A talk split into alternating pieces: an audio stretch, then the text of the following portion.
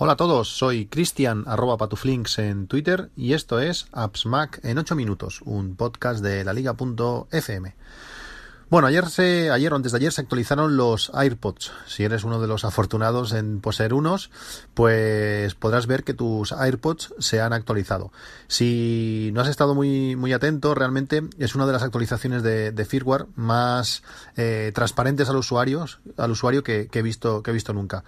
Eh, lo hice a cosa hecha, eh, buscar la, actualización, porque el sistema que, de la manera que lo hace es, es tan, como digo, transparente, que si no te fijas no, no te vas a dar ni, ni cuenta. Sencillamente te vas a, ajustes en, información del sistema podrás ver si están los AirPods eh, conectados, en la versión de, firmware que, que, tienes. Normalmente, si no has actualizado, será la 331 o algo así y cuando se actualizan, que es tan fácil como conectar la, su cajita eh, a la corriente, se actualizan a la 351, me parece que es la, última versión. Em, actualización que, que, ofrece pues poca cosa. Algunos dicen que, que ha mejorado el, volumen y bueno, supongo habrán corregido alguna cosa, pero bueno, es, curioso la manera que de, con la que se actualizan.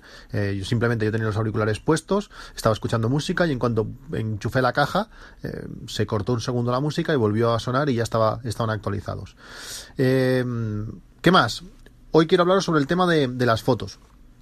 Llevo unos cuantos días eh, dándole vueltas a ese, a ese estándar, a ese, eh, esa manera, ese flujo de trabajo para, para gestionar mis, mis fotos.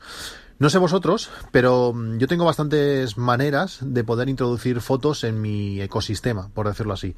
Todas las fotos que hago con, mi iPhone, lógicamente, eh, y automáticamente se suben a, a iCloud Photo Library en ese sentido, esas fotos no, no, tienen más historia, automáticamente las hago y, ya está. Pero luego hay otro tipo de, fotos, otra, otro tipo de entradas de, fotografías que es más difícil de, tratar.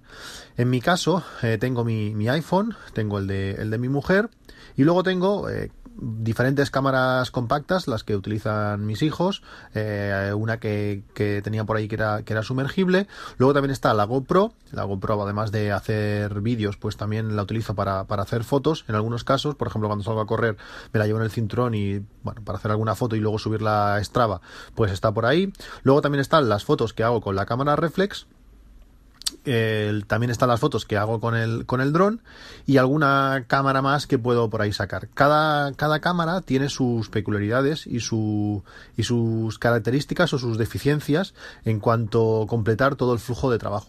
Por ejemplo, cuando entra en juego eh, la cámara reflex, esas fotos eh, no están geolocalizadas.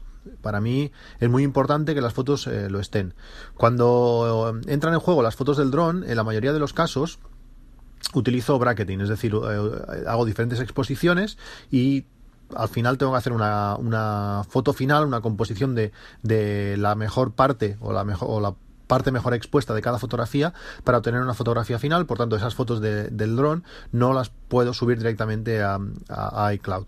Cuando las fotografías son de las cámaras compactas, pues ya ni te cuento. Hay que hacer diferentes cosas, sobre todo, pues eso, también ponerle geolocalización y, y dejarlas listas para, para subir.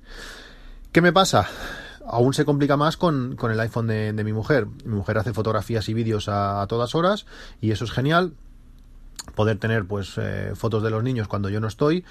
Pero eh, gracias a, por ese gran número de fotografías que, hace y de forma continua, es algo más difícil gestionarla. Tú cuando haces fotos con la cámara reflex, cada vez que haces una sesión de lo que sea, pues sacas la, la tarjeta, la pinchas en el ordenador, la descargas las fotografías, las etiquetas como quieras o las separas como quieras, la borras y vuelves a empezar. Con el iPhone, como digo, es, es continuo. Me, había, me ha pasado estos días mientras eh, revisaba para hacer este, este estándar eh, de fotografía y subirlo a la, a la wiki, dejarlo, dejarlo claro, que tenía fotografías de mi mujer esparcidas por todo por todo el ordenador y por todo el NAS. Lo típico de, bueno, cojo la cojo el iPhone, lo pincho, eh, utilizo la aplicación de captura de, de, imagen, creo una carpeta ahora, la dejo aquí, copio las fotos y bueno, ya ella va tirando, le borro sus fotos del iPhone, vaya tirando durante un tiempo y cuando me dice, oye, que, esto está lleno, pues vuelvo a hacerlo, pero ya no me acuerdo después de un año eh, dónde había dejado aquellas fotos. son fotos que están esperando pues a, hacer una limpieza porque ella hace cantidad de capturas de, pantalla eh, bueno hace hay cosas o dibujos o lo que sea que, que no tienen que ir a, a fotos eh, por tanto hay que limpiarlas, pues se quedan ahí esperando y qué pasa, que, la siguiente copia, si normalmente lo que hago es cuando las paso todas al, ordenador, pues el último mes se lo dejo para que no se quede totalmente en blanco por si tiene que, bueno, alguna foto de los últimos días pasársela a alguien o lo que sea.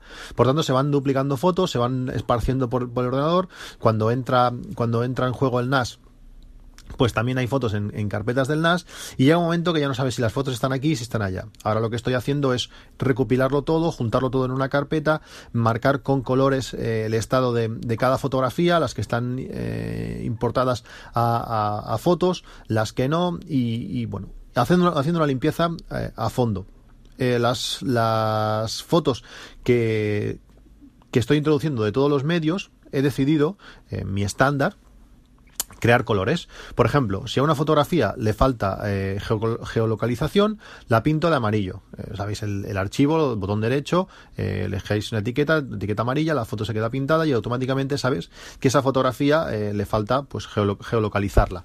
Si es una foto para, para hacer un HDR, eh, es una foto de diferentes exposiciones, la pinto de naranja. Eh, toda en una carpeta cuando hay una importación y esa foto es naranja, significa que necesita, bueno, que esas fotografías están, están hechas, pensadas para hacer un HDR. Si por, el, si por contra son fotografías para hacer una panorámica, el color es el azul. Si pinto las fotos de color azul, esas fotografías son para una, panorámica.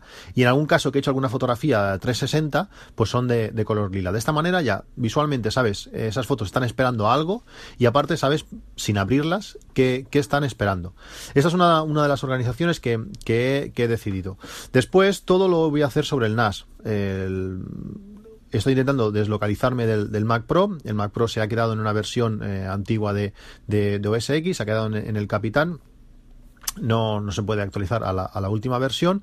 Por tanto, estoy intentando, pues, eh, cuando necesito potencia bruta, sobre todo para, para, para Final Cut, pues sí que utilizo el, el, Mac Pro, pero siempre con un disco externo por, por USB 3, que ese disco externo por USB 3 y SSD va realmente, realmente rápido y me permite, pues, utilizarlo después, cuando ya están hechos los, los temporales y están hechas las renderizaciones, sacarlo pincharlo en el, en el MacBook y trabajar pues de una forma mm, decente, vamos a decirlo así. Es un ordenador que tiene ya seis años, un MacBook que desde el momento uno, desde el segundo uno de comprarlo, no estaba pensado para la edición de vídeo con, Final Cut, pero aún así, con un disco duro externo rápido, eh, la cosa va, va muy bien. O sea, en ese sentido no, no me puedo quejar.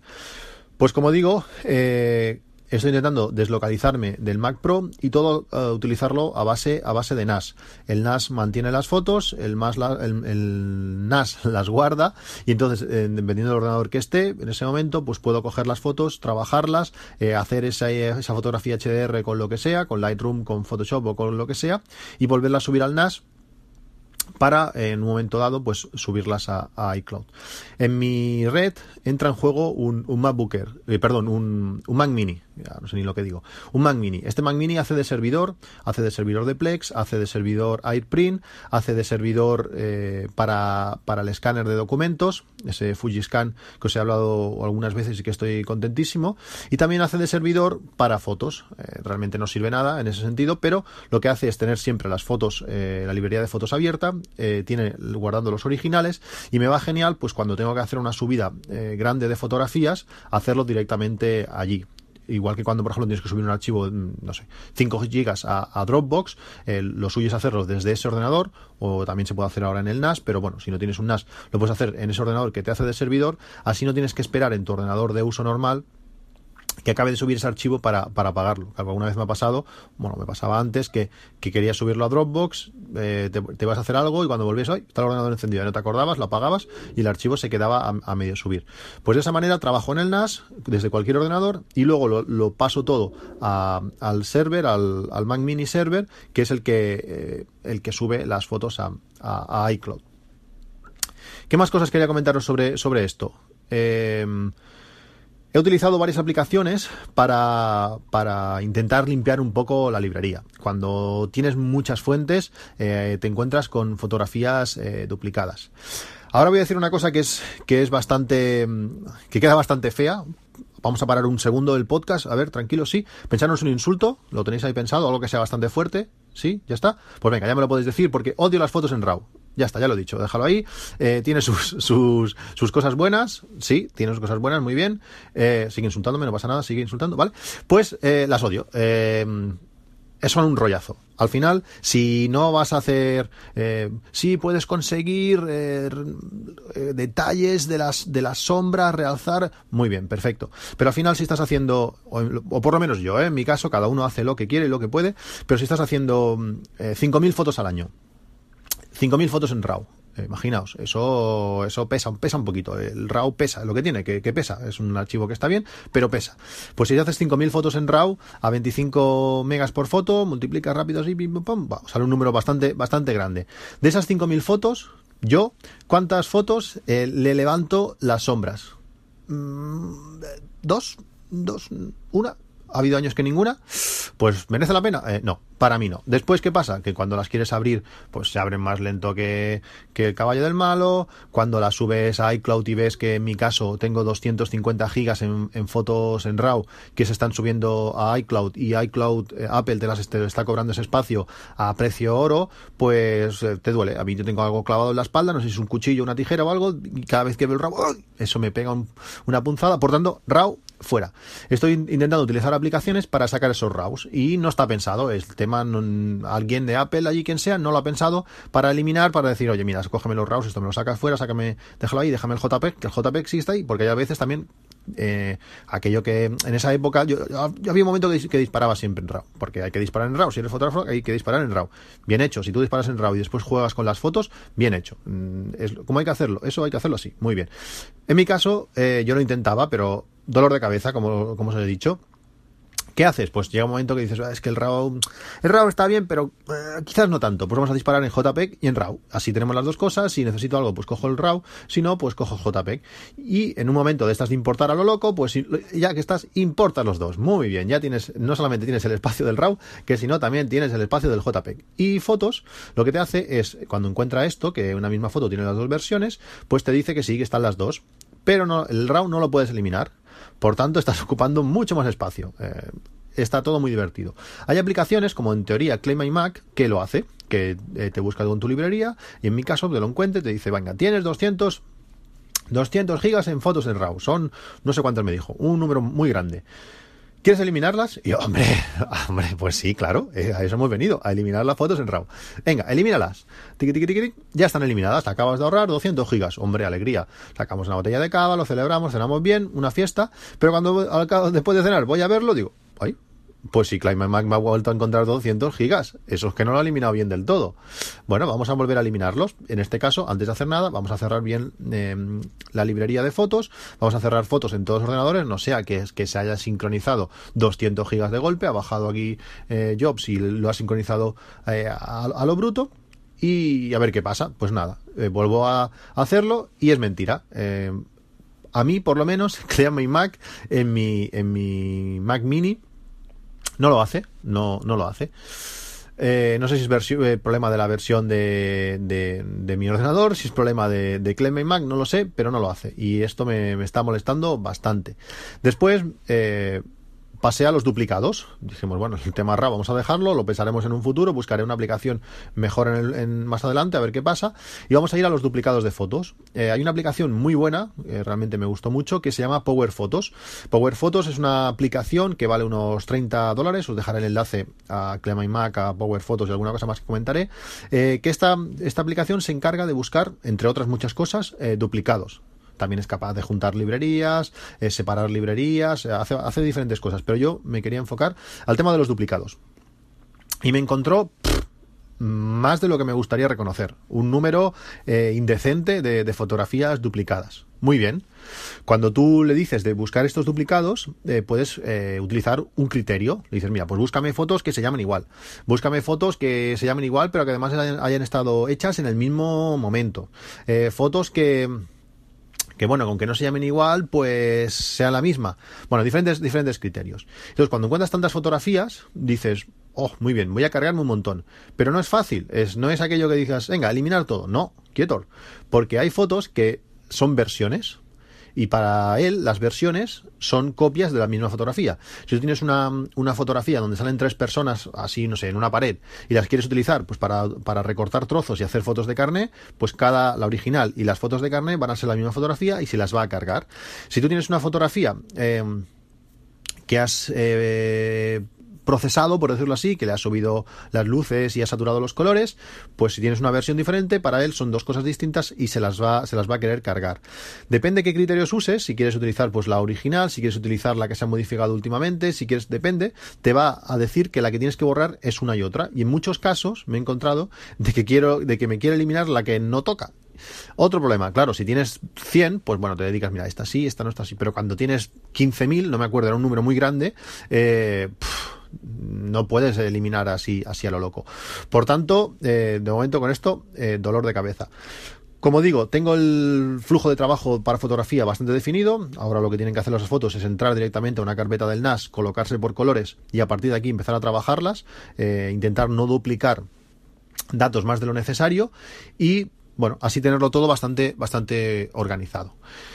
¿Qué más? Consejos, consejos. Crear álbums. Eh, crear álbums para, para, todo lo que queráis. Estoy creando álbums inteligentes por cámaras, por iPhones. Por, por, ejemplo, tengo un iPhone de fotos creadas con, hechas con el iPhone 4. Fotos creadas con el iPhone 4, con el 4S, con el 5, con cámaras de fotos, con objetivos. Todo esto me da estadísticas y posibilidades de, de jugar. Después todo el tema de caras. Eh, como os he explicado alguna vez, eh, creas caras, no se sincronizan entre, entre dispositivos, pero yo lo que hago cada cierto tiempo, meto en cada cara, selecciono todas las fotografías de esa cara y le pongo una etiqueta con el nombre de esa cara. Por tanto, eh, las puedo buscar y volver a etiquetar rápido en cualquier, en cualquier dispositivo.